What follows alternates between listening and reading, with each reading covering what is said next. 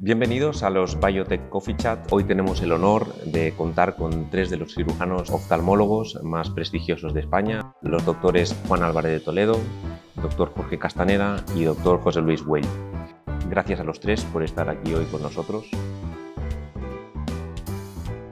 El tema que abordaremos hoy es el de las lentes intraoculares fáquicas, su evolución y, las nuevas posibilidades que están ofreciendo en el campo de la cirugía refractiva. Las lentes fáquicas están disponibles hace ya pues, más de dos décadas, pero en los últimos años han tenido un auge un poco mayor. En vuestra opinión, ¿cuáles han sido los motivos para que eso haya sucedido? Y, y no sé si creéis que podemos hablar de una pequeña revolución de la lente fáquica en nuestro sector. Yo creo que, eh, como decías, las la lentes fáquicas hace algo más de 20 años que estamos implantándolas en España. Entonces, durante todos estos años lo que hemos podido comprobar es que son lentes que están proporcionando una eficacia y una seguridad muy altas. Y eso lo que ha hecho es que ha ido convenciendo tanto a la comunidad oftalmológica, cada vez se van indicando más, como incluso a nivel de los pacientes, las indicaciones van siendo cada vez mayores. Una razón importante es que eh, precisamente lo que hemos observado todos, un cambio, es lo que comentaba Jorge, que incluso es el mismo paciente que muchas veces viene y lo que quiere es viene a que le implantes una lente. Incluso pacientes que en donde está perfectamente indicada una cirugía refractiva corneal, que no tiene ningún tipo de contraindicación, ese concepto de reversibilidad mm, ha hecho cierta mella en la población y por eso han ido cambiando las exigencias. Realmente es, lo que, es lo que comentas al principio. Yo recuerdo que teníamos que argumentar al paciente mucho para justificar el por qué esa opción era su mejor opción en el defecto que tenía. Hoy en día lo que sucede es justo lo contrario. Muchas veces es el propio paciente el que te pide la opción de la, de la lente intraocular en detrimento del láser.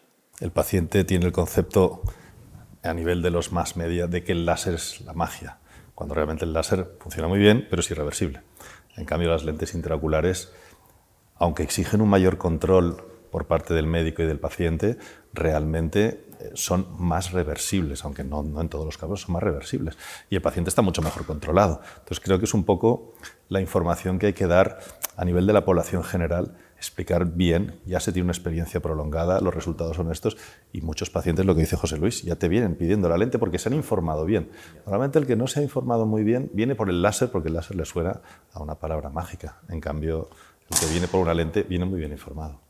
Absolutamente de acuerdo. Yo creo que, eh, que ese es el cambio que está viendo por parte del paciente. Aún hay una inercia en el, eh, por parte de la comunidad de pacientes, en donde la palabra láser es una palabra mágica y como, como si no fuera una cirugía y por tanto como si no estuviera asociado. En vuestro caso, ¿cuándo empezasteis a implantar lentes fáquicas? Esta pregunta la empezamos contigo, José yo, creo, yo creo que todos, todos empezamos más o menos en la década de, los, de mitad de los 90. Sí, de hecho yo las primeras eh, lentes fáquicas que implanté fueron en octubre del 97, la segunda la segunda mitad de la década. Yo creo que empecé sobre el 2005, una cosa así. Eh, ¿Cuál es el, paciente ideal para este tipo de implante? Cualquiera puede ser ideal mientras cumpla los criterios. Yo he puesto lentes hasta con dos y tres dioptrías de miopía.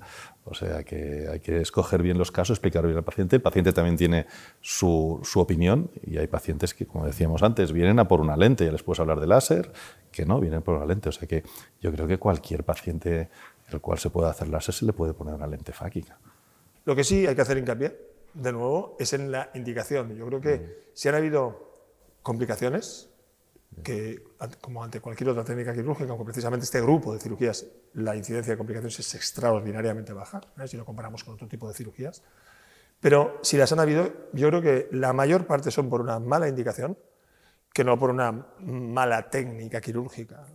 Mientras el paciente reúna los requisitos anatómicos para poder implantar la lente, básicamente profundidad de cámara anterior, que sería el, criterio más importante que estamos, que estamos controlando, en cualquier grado de ametropía se puede hacer una implantación de, una implantación de lente fáquica. ¿Cuáles son las mayores ventajas de, de implantar una lente fáquica para, en vuestra opinión?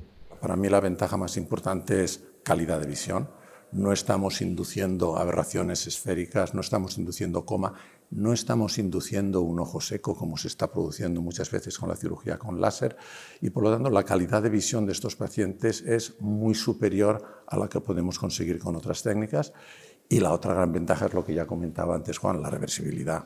y el hecho de poder sacar la lente, la lente fáquica, y colocar cualquier tipo de lente intraocular que deseemos, también es una ventaja importante. Pues es fundamental a la hora de operar a pacientes jóvenes pensar en su futuro a largo plazo. Yo por eso siempre lo miro a muy largo plazo, ¿no? Eso es fundamental.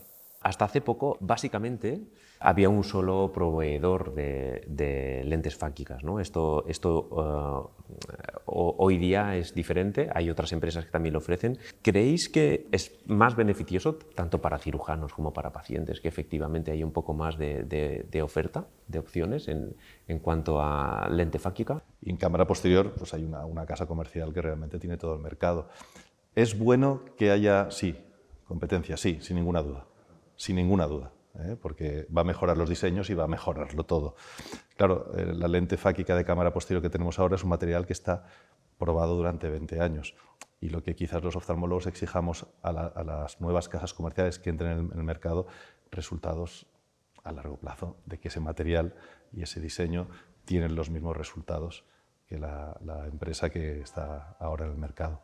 Eso es quizás lo único que me puede preocupar, porque las técnicas de implantación son sencillísimas, los diseños son buenos hay que ver la tolerancia de esa lente a largo plazo. ¿Y qué explicación tiene que España, siendo un país relativamente pequeño, mm, tenga, sea uno de los países con, en cuanto a volumen con mayor número de cirugías, por ejemplo, de lentes, no solo fáquicas, pero bueno, también eh, de lentes fáquicas, ¿no? que lideran prácticamente a, nivel mundial junto con otros países muchísimo mayores, pero porcentualmente, desde luego, no sé si es el que más o está en segundo lugar?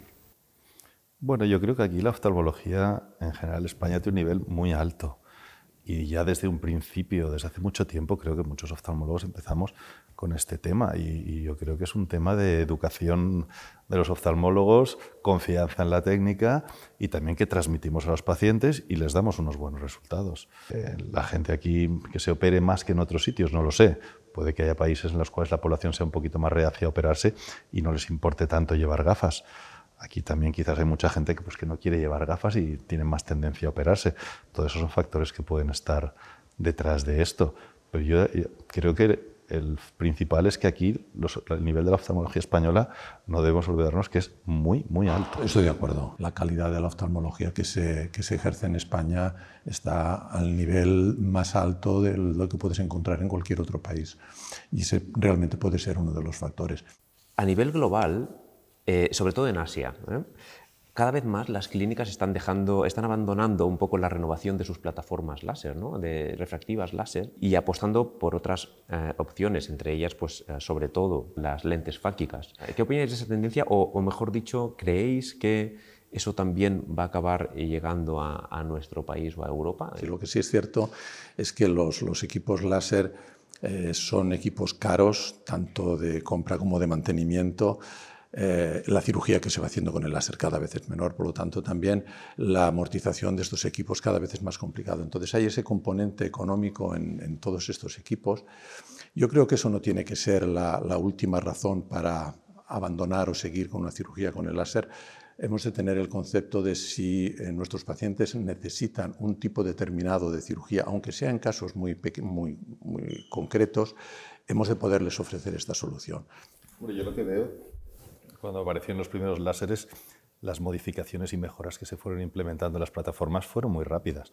Hoy en día los láseres que disponemos van muy bien y además hemos reducido el grado de ametropías que tratamos. O sea, que tratar un menos 2 con un láser de hace 15 años, los resultados eran perfectos comparados.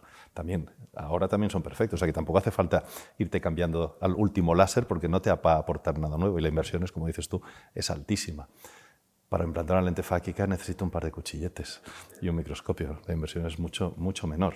Eh, por eso probablemente en Asia esté sucediendo esto. Puede que haya algún tipo de factores raciales o económicos, etcétera, no lo sé. Yo creo que aquí todos los que hacemos ambas cirugías vamos a seguir disponiendo y vamos a seguir ofreciendo desde un punto de vista médico, no desde un punto de vista económico. ¿Que tenemos que renovar menos nuestras plataformas de láser si ya nos van bien? Pues sí, es así. Esto hay que hablar con los fabricantes de, de los equipos, pero, es que es así. En cambio, la lente fáquica únicamente depende de tus manos y que, de, que las compañías hagan mejoras en los diseños o que vayan mejorando resultados, etcétera, etcétera. Yo lo veo así. Completamente de acuerdo. Según un informe publicado en la, en la OMS, en, los próximos, en, los próximos, en las próximas décadas la, la, miopía afectará prácticamente a la mitad de la población mundial, además de un esperado incremento en la, de la población mundial, que de 7.500 millones igual nos vamos a 10.000, y eh, eso quiere decir que entre, entre 4.000 eh, y 5.000 millones de personas van a sufrir o van a tener miopía, una metropía eh, de, de, miopía en, los, en las próximas décadas. ¿Cómo interpretáis este dato? A ver, realmente es una, es una consecuencia lógica de los, de los cambios de, hábitos tanto laborales como de ocio que tiene la sociedad actual. Eh, el trabajo, incluso el teletrabajo que se está promocionando ahora, quiere decir pantalla de ordenador, el móvil, la tablet, son todo distancias cortas que están provocando un estímulo acomodativo muy importante y por otro lado lo que es fundamental es la ausencia de actividades de ocio al aire libre. Es muy importante el sol, muy importante la, la, visión lejana que proporcionan los deportes al aire libre. Yo creo que eso es una de las cosas que casi se tendrían que imponer eh, a los niños para evitar ese crecimiento de las miopías que estamos, que estamos viendo. ¿Cómo lo interpretas tú, Juan? ¿Cuántas horas de sol al día necesitamos? A ver, está demostrado, o está publicado, que son necesarias tres horas de actividades al aire libre con luz solar natural. O sea que eso es lo único que está demostrado. No hay nada ni como prevención de la miopía mejor que eso. Y eso se está perdiendo sobre todo en las sociedades, cuanto más avanzadas son, pues los niños más tiempo pasan en casa con sus tabletas, con sus móviles, sus televisiones, etcétera, y se ha perdido el jugar al aire libre como hacíamos tú y yo, jugar a guerras de espadas, a tirarnos piedras, ir a ver a los animales, porque no teníamos nada de todo esto. Finalmente, la, la, última pregunta. Con una profesión tan maravillosamente exigente como la vuestra, donde parece que si en la historia clínica no pone 0,0 a 0 grados es casi un fracaso, um, uh, ¿cómo, ¿cómo, manejáis un poco el estrés después de todas esas horas de quirófano y esas horas de consulta donde la exigencia es tan alta? Corriendo, creo, ¿no? En tu caso. Si en mi caso, corriendo, sí. corriendo. Sí, sí, sí. En mi caso, corriendo.